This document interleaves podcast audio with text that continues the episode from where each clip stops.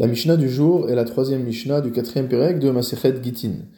Dans la continuité de la Mishnah précédente, où nous avons vu des institutions prises par Rabban Gamliel Azaken, dans l'intérêt du bon fonctionnement de la société, Mipne Tikkun Olam, notre Mishnah va nous présenter d'autres institutions similaires. En almana nifraat minirse yetomim ela bishvoa. Lorsqu'un homme décède, sa veuve est en droit de recevoir le montant de sa ktuba. Sur quoi ce montant va-t-il être pris? Sur les biens qui sont tombés entre les mains maintenant des orphelins qui ont hérité du défunt mari. Donc notre Mishnah nous dit que normalement l'almana ne peut recevoir le montant de sa ketouba prélevé sur les biens des orphelins uniquement si elle prête serment, si elle vient jurer qu'elle n'a pour l'instant encore rien reçu du montant de sa ketouba. C'est quelque chose que nous avions vu déjà dans Masechet Ktubot au 9 chapitre. Or, que voit-on, nous dit la Mishnah, Nimne ou Mileashbia, que les Batédines ne voulaient pas faire jurer les Almanot. Pourquoi?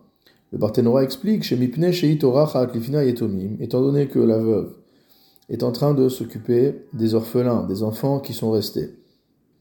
Mora Hetera Leatzma, elle va mot se donner une autorisation à elle-même, l'ishava, de jurer, shelola. En fait, elle a déjà reçu une partie de la ketouba, mais elle se dit finalement tout ce que je fais aujourd'hui, tout ce travail que je fais, ben, la rémunération, c'est ce que j'ai déjà reçu.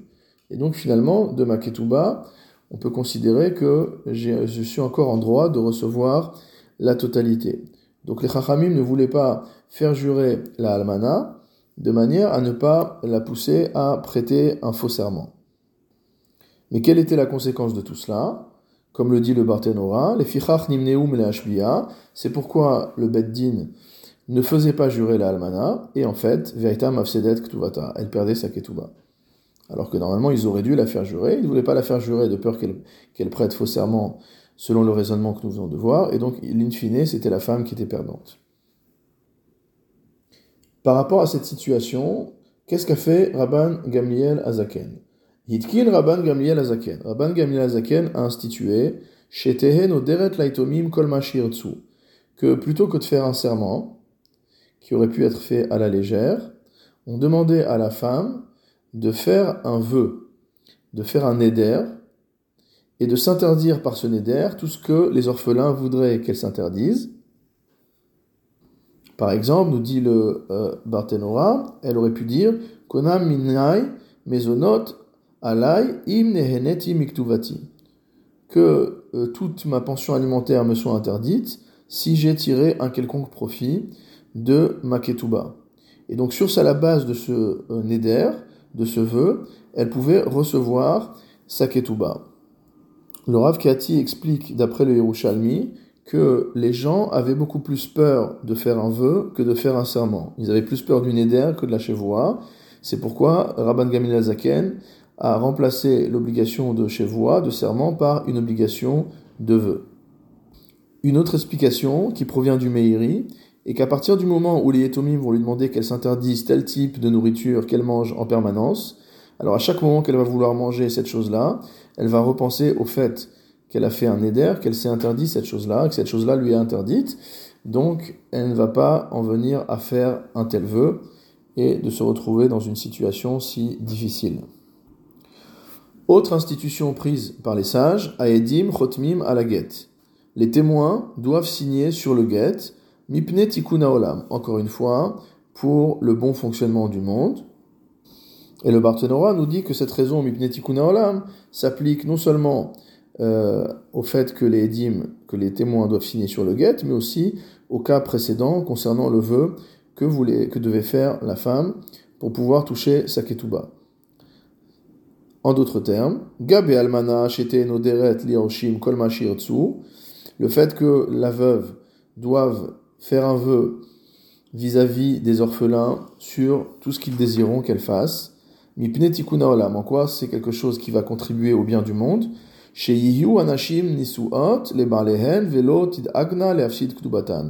pour que les femmes acceptent de se marier, mot à mot, et qu'elles n'aient pas la peur au ventre. Les afsid ktubatan, de perdre leur ktuba. Elles vont dire je vais me marier, mais si jamais mon mari euh, décède, je vais me retrouver sans rien, alors à quoi ça sert de me marier, etc. Les femmes n'ayant pas l'obligation, euh, la même obligation que les hommes de se marier, donc on a institué cela pour qu'elles puissent se marier en toute confiance. Concernant le fait que les Edim signent sur le guet, en quoi cela est-il quelque chose qui va contribuer au bon fonctionnement du monde? Des Ho'il des Messira car étant donné que, comme nous l'avons vu, ce sont les témoins de la remise du guet qui constituent véritablement euh, le point central de la rupture du mariage.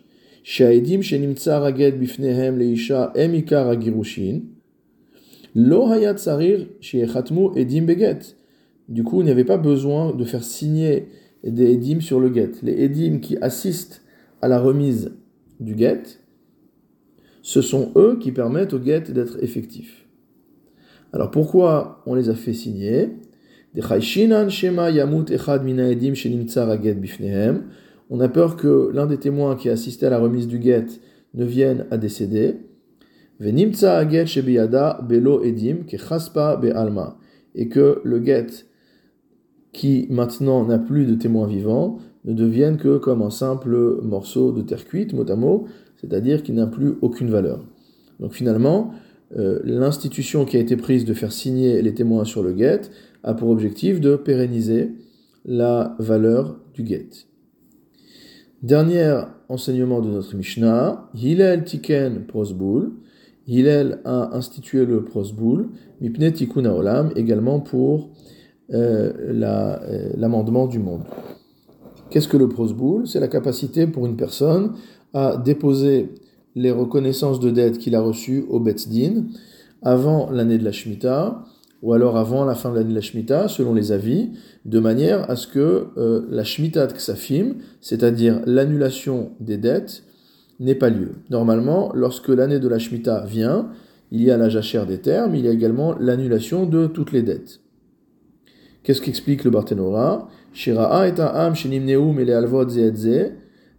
alma Et que lorsque la Shemitah s'approchait, les gens arrêtaient de prêter de l'argent parce qu'ils avaient peur que euh, leur dette soit effacée et que finalement leur prêt se transforme en un don, ce qu'ils ne voulaient pas. Et donc cela entraînait les gens à transgresser ce que nous demande la Torah, à savoir Ishamer lecha davar im belial. Euh, donc euh, prends garde à toi, de peur qu'il n'y ait dans ton cœur une mauvaise intention et que tu refuses de prêter à la venue de la Shemitah. Ahmad Vitkin Prosboul, c'est pourquoi il est venu et institué le Prosboul. Quelle est l'essence du prosboul nous dit le Barthénoa. Moser lachem ploni ou ploni dayanim. Je vous remets à vous un tel et un tel juge. C'est-à-dire que je remets la reconnaissance de dette, la dette, entre les mains des dayanim. Chez kol chov shieshli etzel ploni. Toute dette que j'ai, euh, toute créance que je détiens par rapport à un tel, chez Agavenu, Kolzman, chez je pourrais la recouvrer lorsque je le désirerai. Et donc, de cette manière-là, les gens pouvaient continuer, et peuvent de nos jours encore, continuer à prêter de l'argent, même euh, à proximité de l'année de la Shemitah, sans craindre de perdre leur argent. Et ils peuvent ainsi réaliser la mitzvah de Tzedaka, car le prêt d'argent à celui qui en a besoin est considéré comme une des formes les plus euh, élevées de Tzedaka.